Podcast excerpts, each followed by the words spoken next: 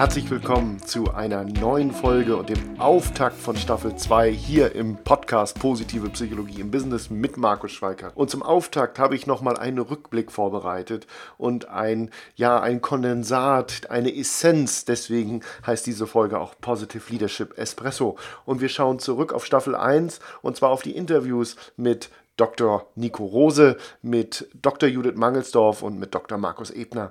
Und das sind ja echte Experten Manchmal geben sie aber auch sehr verwirrende Antworten. Zum Beispiel Dr. Nico Rose. Äh, vor der Erleuchtung Holz hacken und Wasser holen. Mhm. Nach der Erleuchtung Holz hacken und Wasser holen. Aha. Ja, aber Dr. Judith Mangelsdorf, hm, können Sie uns vielleicht in einem Satz sagen, wie wir zu dieser Erleuchtung kommen? Auch eine schöne Frage. Nein, nicht unbedingt. Na, wir haben da ja aber noch den dritten Experten, Dr. Markus Ebner. Ähm, Markus, was ist denn positive Führung in einem Satz? Auf Verhaltensebene, Positive Leadership bedeutet, man muss mit den Rauchern Rauchpause machen. Ja, da sieht man direkt, wie wichtig der Kontext bei den Antworten ist. Deswegen hoffe ich, dass unsere Experten es mir nachsehen, dass ich hier einzelne Soundschnipsel aus dem Kontext gerissen habe. Denn insgesamt waren die Interviews natürlich sehr erleuchtend und haben viele wertvolle Informationen gegeben. Und ja, ich lade euch und Sie jetzt ein. Hören wir gemeinsam rein, denn wir haben darüber gesprochen, was ist positives Führen, was kann ich konkret im Verhalten einer Führungskraft tun, wie kann ich Beziehungen zu meinen Mitarbeitern aufbauen und viel Spaß jetzt bei der Folge.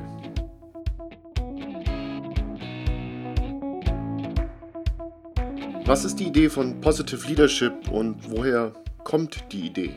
Wenn man so möchte, war Peter Drucker eigentlich einer der Vorreiter von Positive Leadership, denn äh, er schreibt in einem seiner Bücher, dass was das Allerwichtigste ist, was eine Führungskraft zu tun hat, ist, eigene Stärken zu erkennen und zu nützen, die Stärken der Mitarbeiter zu erkennen und zu nützen und die Stärken der Organisation erkennen und zu nützen.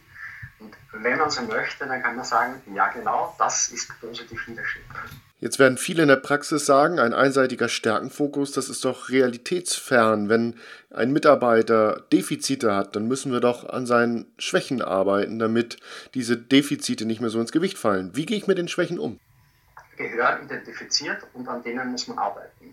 Aber gleichzeitig ist es relevant, mit genau der gleichen Energie und dem gleichen Aufwand auch Stärken zu identifizieren und diese auch weiterzuentwickeln. Das ist die Sichtweise, die ich äh, auf Positive Leadership habe, weil ich glaube, dass das auch am meisten der Realität entspricht. Sprechen wir darüber, was sich Mitarbeiter von ihren Führungskräften wünschen und was sie auf keinen Fall wollen. Und was wollen Mitarbeiter nicht? Mitarbeiter wollen keine Führungskraft, die die Arbeitsleistung und die Mitarbeiter permanent kontrolliert oder durch Belohnung Bestrafung reguliert und äh, Mitarbeiter wollen keine Führungskraft, die es vermeidet, selber Entscheidungen zu treffen und mit allem einverstanden ist. Also laissez-faire ist nicht so sehr anerkannt an der Stelle. Jetzt kann man ja sagen, es gibt noch ganz viele andere Einflussfaktoren auf Mitarbeiter. Welchen Einfluss hat denn der Führungsstil und das Führungsverhalten eigentlich auf die Mitarbeiter? Beziehungsweise wo bewirkt der Hebel der, des Führungsverhaltens Positives oder Negatives? Und der krasseste Zusammenhang ist tatsächlich bei der Wechselabsicht. Also wenn man die Leute vergleicht, die von einer, ich habe so eine Dreiteilung gemacht, gute Führungskräfte, durchschnittliche, mhm. schlechte Führungskräfte. Ja. Wenn man die Menschen miteinander kontrastiert, die von guten im Vergleich zu schlechten Führungskräften geführt werden, ist zum Beispiel die Wechselabsicht bei den äh, gut geführten Menschen, ich glaube, um 140 Prozent verhindert. Äh, äh, vermindert. Nicht verhindern, sondern vermindert. Ja. Und das kann man natürlich extrem schnell dann in wirklich Geld umrechnen. Ja, also genau. Leute arbeiten nicht mehr richtig, weil sie schon nach einem neuen Job suchen. Dann sind sie weg, dann muss man wieder Personalmarketing machen, dann muss man Recruiting machen, dann muss man die Leute anlernen. Das dauert aber auch zwei Jahre, bis die so gut performen wie die Vorgänger. Also da kann man gute Führung sehr, sehr schnell mit sehr harten betriebswirtschaftlichen Kennzahlen in Verbindung bringen sprechen wir darüber, welchen Einfluss Führung und Arbeit auf die Gesundheit der Mitarbeiter hat. Dying for a Paycheck, wo er im Grunde nachweist, wie schlechte Arbeitsbedingungen tatsächlich, er sagt im Grunde, wenn man statistisch das fair ausrechnet, mhm. ist äh, schlechte Arbeit in Amerika im Augenblick die fünf häufigste Todesursache. Und dann macht er eben ähm, wow, okay. Vorschläge, wie man das Ganze besser machen kann. Jetzt kann man sagen, Positive Leadership versucht das Wohlbefinden der Mitarbeiter in den Mittelpunkt zu stellen, weil das positive Auswirkungen auf die Leistung hat. Was kann ich denn selber tun, um mein Glück auch und mein Wohlbefinden zu steigern, beziehungsweise wo stehen wir uns da häufig selbst im Weg? Arrival Fallacy, also die, der Irrtum des Ankommens. Ne, okay. Wenn ich das erreicht habe, dann bin mhm. ich endlich glücklich. Wenn ich den Job bekommen habe ja. oder die Frau, dann bin ich endlich glücklich. Und äh, mittlerweile weiß man ja, dass solche Dinge einem zumindest kurzzeitig vielleicht einen kleinen Kick geben mhm. können, aber dann geht's Leben halt auch weiter. Das erinnert mich manchmal an, ich habe mhm. mich früher eine Zeit lang relativ intensiv mit äh, Zen-Buddhismus mhm. und auch Meditation beschäftigt.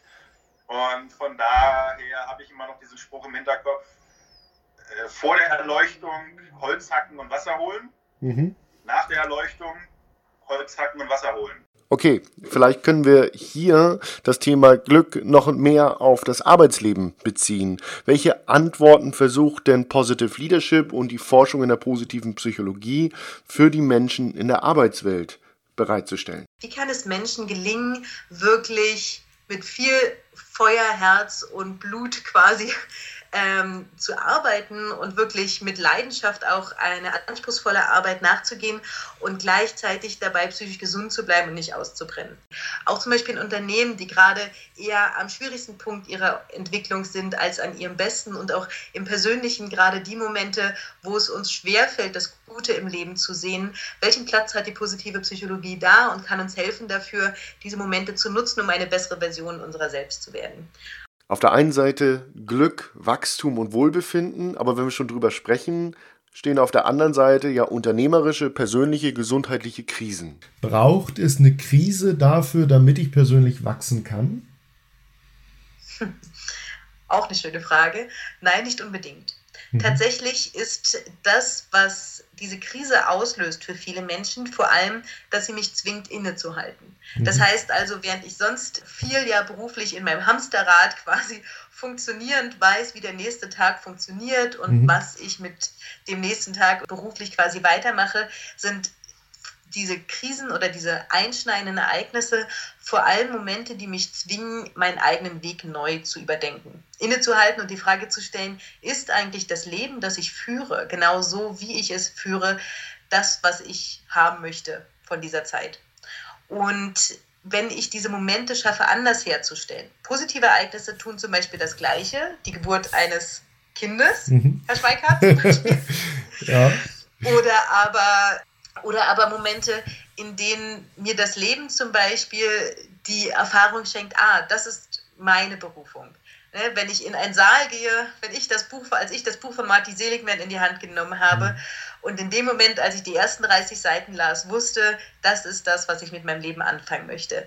Diese Momente können genauso einen positiven Umbruchs- und Wachstumsprozess bedingen, weil sie Momente der Veränderung sind und weil sie quasi aus bestehenden festen Strukturen, in denen wir ja alle gut funktionieren, unser Leben gestalten, uns die Möglichkeit geben, uns selbst neu zu erfinden. Mhm. Und wer sich auf einen Wachstumsprozess begeben möchte, ohne die Krise abwarten zu wollen oder aktiv herbeiführen zu wollen beispielsweise, der ist wirklich gut damit beraten, nehmen Sie sich im Moment Zeit, um auf Ihr Leben zu schauen, wie jemand, der Sie zum ersten Mal sieht und der Sie auf Ihrem täglichen Lebensweg begleitet und Ihnen über die Schulter schaut und die Frage stellt, ist das das Leben, was du führen möchtest? Und das führt zu einem sehr ähnlichen Prozess. Okay, wir haben die Idee und den Ansatz von Positive Leadership besprochen, aber im Detail, welche verschiedenen Konzepte gibt es in der Positive Leadership Forschung? Welche Ansätze sind dort relevant? Ja, die Frage ist gar nicht so einfach, also im Sinne von einem Satz zu beantworten, weil ähm, Positive Leadership eigentlich so wie ein Container ist für unterschiedliche Ansätze, die in diesem Container sein können auf einer fundierten Basis stehen und auch halt letztendlich in der Forschung ihre Relevanz äh, entwickelt haben.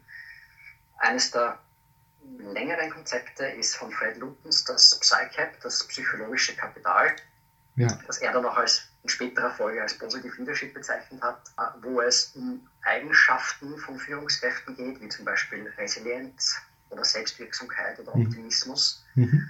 Äh, wo man zeigen kann, dass sich diese Eigenschaften positiv auf Mitarbeiter und Mitarbeiterinnen übertragen. Okay. Dieses Modell, ähm, zu diesem Modell gibt es äh, einiges an Forschung mittlerweile. Ein zweites Modell, das nicht unspannend sein mag, äh, mag das Positive Organizational Scholarship Modell sein, mhm. von King Cameron. Mhm. Hier geht es sehr stark um ein Organisationsmodell, also zum Beispiel, dass äh, eine bestimmte Art von Kommunikation in einer Organisation relevant ist, mhm. dass sich das positiv dann auf das Unternehmen und auf den Erfolg auswirkt. Ähm, das ist so die zweite große Strömung gewesen. Das, und das, was tatsächlich gefehlt hat, war ein Positive Leadership Modell, das tatsächlich Leadership fokussiert, also Führungsverhalten. Ja. Und okay. Ähm, manchmal ist man vielleicht zur richtigen Zeit am richtigen Ort oder interessiert sich äh, für das Richtige zur richtigen Zeit. Äh, denn dieser Gap, der da war, den haben mein Team und ich letztendlich dann befüllt, indem wir gesagt haben, okay, wir haben jetzt viele Jahre Erfahrung gesammelt in dem Bereich und wir schauen uns jetzt an, ob wir ein Modell entwickeln können, das tatsächlich Führung in den Fokus stellt und nicht Persönlichkeitseigenschaften und auch nicht die Organisationskultur. Ähm, deswegen sehe ich, und jetzt sind wir ja beim Perma-Lead-Modell schon gelandet, sehe ich das Perma-Lead-Modell als die bis jetzt fehlende Ergänzung zu den beiden anderen Modellen. Ja. Also einerseits ein Persönlichkeitsmodell, äh, andererseits ein Organisationsmodell und das dritte jetzt dazu wäre das Führungsmodell. Frei nach dem Motto Start with Why oder wer ein Warum im Leben hat, kann jedes Wie ertragen, und, äh, dementsprechend auch gefestigt durch Krisen gehen oder durch schwierige Zeiten. Wann erleben wir Sinn bei der Arbeit und welchen Einfluss hat Führung hier auf das Sinnerleben der Mitarbeiter? Ist ja mal per se, wenn wir jetzt von dieser Art von Sinnhaftigkeit reden, ja etwas sehr stark Subjektives mhm. und hängt sehr stark mit Wertesystemen zusammen. Also wenn jemand beispielsweise in seinem Wertesystem sehr tief verankert hat, dass es wichtig ist, lebenslang sich weiterzuentwickeln, ja. dann wird er wahrscheinlich es als toll und sinnhaft erleben, wenn ein Unternehmen sehr viel an Ausbildungen anbietet. Ja. Wenn ein Mitarbeiter sagt, okay, ich habe meine Schulausbildung gemacht, aber jetzt muss auch mal eine Ruhe sein für den Rest des Lebens, dann wird er wahrscheinlich in seinem Wertesystem das weniger als sinnvoll erleben. Das heißt, es geht schon sehr stark darum, äh, eine Sinnhaftigkeit zu leben, mhm. die auch sehr viele Menschen in ihrer Sinnhaftigkeit ähnlich beschreiben würden. Und gerade wenn es um soziale Aspekte geht, ja. dann glaube ich, dass schon sehr viele Menschen in Organisationen das auch teilen. Also man sagt dann eben, keine Ahnung, PR für Greenpeace ist ein sinnvoller Job, mhm. PR für eine Ölfirma ist kein sinnvoller Job. Mhm. Ganz mhm. schwarz-weiß ausgedrückt. Ja. Und dieses Thema äh, so Weltretten ist mhm. natürlich auch ein, ein Teil des Sinnerlebens. Es gibt aber noch sehr viel mehr Bausteine. Mhm. Und ein Baustein ist tatsächlich die Frage der Art und Weise, wie ich geführt werde. Und dann hat äh, Steger eben versucht, wirklich 30, 40 Jahre lang an, an Forschung, also aus ganz verschiedenen Ecken, auf ein knackiges Akronym runterzubrechen. Und dann ist er eben mit diesem Karma-Akronym angekommen, also K in dem Fall auf Deutsch für Klarheit, mhm. A für Authentizität, mhm.